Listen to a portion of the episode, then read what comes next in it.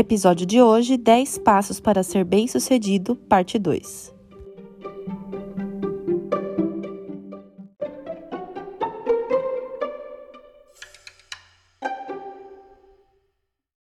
Oi, oi pessoal, eu sou a Lili Piologro, esse é o Comenta Cast e no foco dos comentários de hoje ainda está o vídeo 10 hábitos das pessoas mais bem-sucedidas do mundo no canal Jovens de Negócios. Hoje você vai ouvir a voz aí um pouco constipada, mas vai dar tudo certo.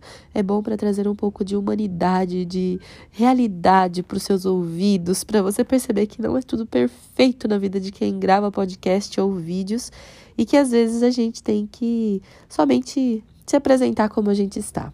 Espero que a minha voz não te incomode e que nós possamos juntos aprender mais um pouco sobre a palavra de Deus e sobre a vida cristã.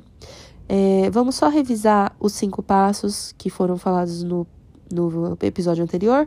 E aí, se você tiver interesse de saber detalhes, pode entrar lá, pegar os versos bíblicos, estudar por você, pensar um pouquinho no assunto, e aí voltar aqui e a gente continua do 6 ao 10, tá bom? Então vamos lá recordar. Número 1, um, acordar cedo. Número 2, muita leitura. Número 3, sacrificar o hoje pelo amanhã. Esse daí vai deixar você com uma pulguinha atrás da orelha e volta lá no episódio anterior. Número 4, acreditar que eu sou responsável pelo meu destino. Responsável, é, toda ação tem uma reação. Número 5, definir metas. Muito bem? Então, se você quiser saber detalhes, como eu já falei, dá uma olhadinha lá no episódio anterior. E aí, agora, nós vamos do ponto 6 ao ponto 10. Ponto 6 é fazer o dinheiro trabalhar para mim. E aí, te convido a ir lá em Mateus 6,24, que diz assim: Ninguém pode servir a dois senhores, porque ou há de aborrecer-se de um e amar ao outro, ou se devotará a um e desprezará ao outro. Não podeis servir a Deus e às riquezas. Algumas versões vão dizer a Deus e ao dinheiro. É, mas a ideia aí é do servir, né? E o verso vem dizendo para que nós não sejamos servos das riquezas ou servos do dinheiro, né? Onde o dinheiro nos controle, as riquezas no, nos controlem. Não, como diz até o rapaz lá dos Jovens de Negócios. Faça o dinheiro trabalhar para você, que o dinheiro seja o seu escravo, seja o seu servo, né? Que o dinheiro é, esteja nas suas mãos e você controle ele e analise onde vai, para que vai, como vai. E a Bíblia também fala sobre isso. O ponto 7 diz criar valor para as outras pessoas. Eu achei muito legal a questão do ajudar ao próximo e de tentar criar formas e ferramentas e caminhos para que outras pessoas também cresçam, né? Que não seja só eu, eu, eu, eu, mas que haja espaço para que mais pessoas cresçam e que também encontre estabilidade financeira ou tantas outras coisas que a gente pode prover dentro daquilo que a gente já sabe fazer ou daquilo que a gente está se propondo a fazer. Então eu quero te convidar a ir lá para Filipenses. Você vai ouvir aí a minha Bíblia, Filipenses capítulo 2, verso 4. Filipenses 2, 4 diz assim: Não tenha cada um em vista o que é propriamente seu, senão também cada qual o que é dos outros. Ou seja, não fique vivendo só em função do seu próprio umbigo. E até para as pessoas de sucesso, as pessoas mais ricas desse mundo, esse é um princípio e, e uma forma de vida. E nós vemos muita da, muitas das pessoas que têm muito dinheiro ajudando e, e, participando de ações filantrópicas, mas eu quero enfatizar agora no nosso dia a dia, né?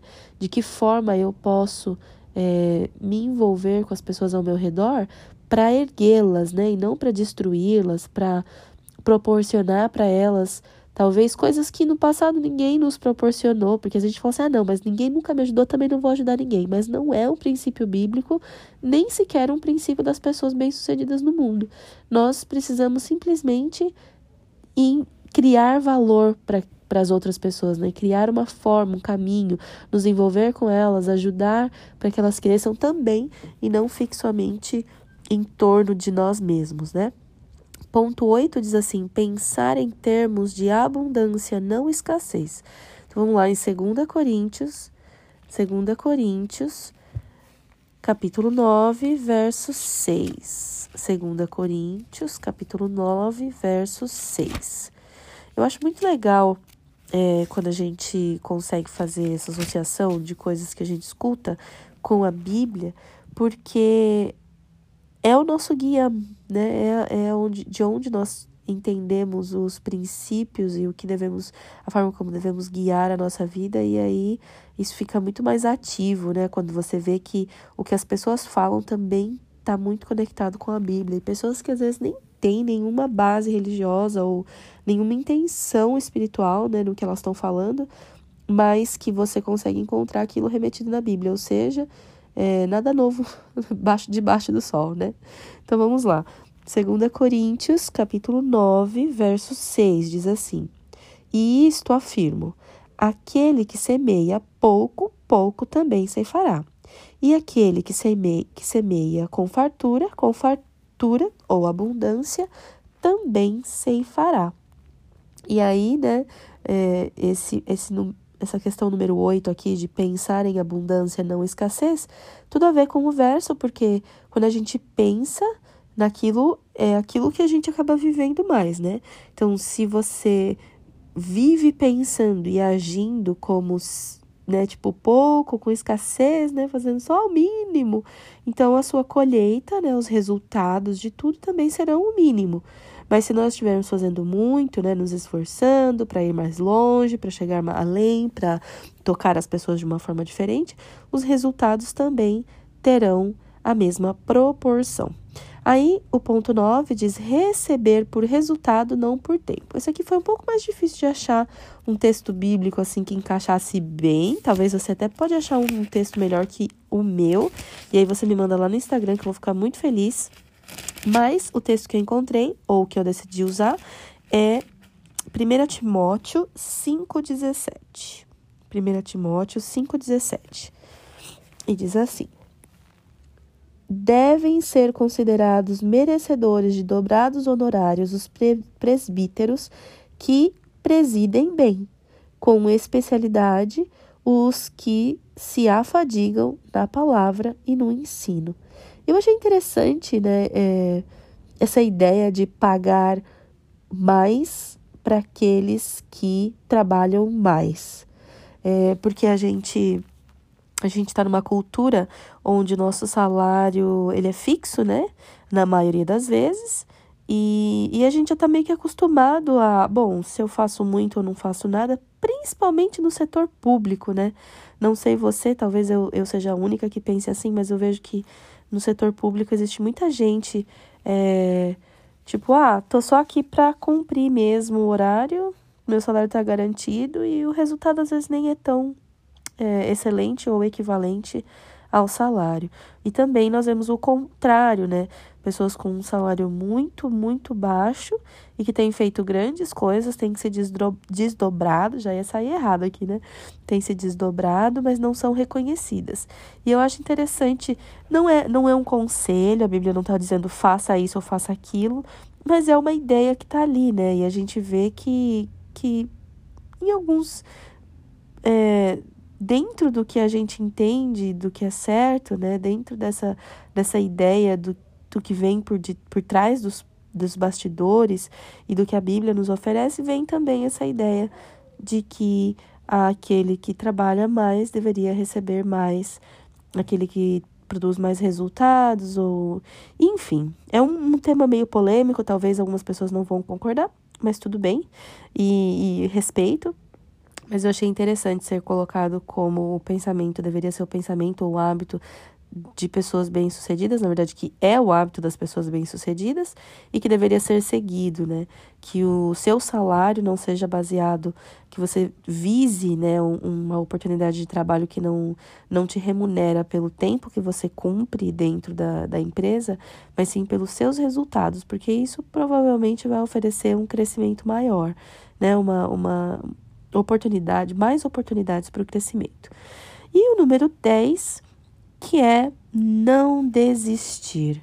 E aí eu vou te levar, te convidar para ir comigo lá para Crônicas, segunda Crônicas, capítulo 15, verso 7. Segunda Crônicas, capítulo 15, verso 7. Passei demais. Tava lá pertinho de Crônicas, pulei para Salmo. Segunda Crônicas, capítulo 15, versículo 7. E diz assim: Mas sede fortes e não desfaleçam as vossas mãos, porque a vossa obra será recompensada. E aí é, o rapaz comentava, né, no vídeo, ele comenta. Eu vou deixar o link do vídeo na descrição desse, desse episódio. Se você está escutando numa uma plataforma que não oferece acesso à descrição, me manda um direct lá no Instagram, Aline Piologro, você me encontra fácil, fácil. E aí eu te mando o link para que você veja o que foi falado no vídeo, que não, não é, é eu trouxe para um caminho diferente, mas eu, eu, creio que talvez você escutando você consiga ter mais ideias e, e encontrar mais coisas bíblicas dentro da fala do rapaz, mas mais que tudo encontrar caminhos também que são de benefício para a vida cristã. E esse último, né, o não desistir. Eu acho interessante que na caminhada, né, da vida de sofrimento que a gente tem nesse mundo, tanta coisa acontecendo, tanta coisa é, sendo perdida, ah, só vão chegar a ser bem-sucedidos aqueles que não desistem, né? E na caminhada cristã é a mesma coisa. Quando você vai lá em Mateus 24 e você olha é, o versículo 14, 13 e 14, na verdade. Se você puder abrir, continuar aí com a Bíblia aberta, você vai ver Mateus 24, né, um capítulo profético, e o versículo 3, o versículo 14, que é o mais famoso, pelo menos na minha denominação religiosa, que diz: "Será pregado o evangelho, este evangelho do reino por todo o mundo, para testemunho de todas as nações, e então virá o fim". E como eu sou curiosa, eu falei assim: "Bom, este, este evangelho, então se está usando a palavra este, tem que estar tá no verso anterior, porque tem que estar tá aqui dentro desse texto". E aí diz assim o versículo 13, Mateus 24, 13: Aquele, porém, que perseverar até o fim, esse será salvo.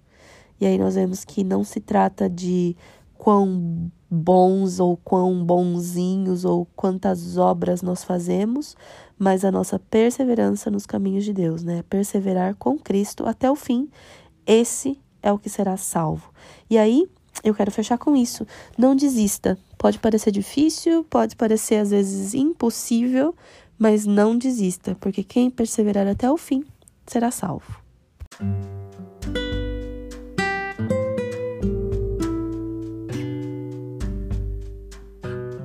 Obrigada por ouvir até o final. A gente conversa no próximo episódio. Tchau!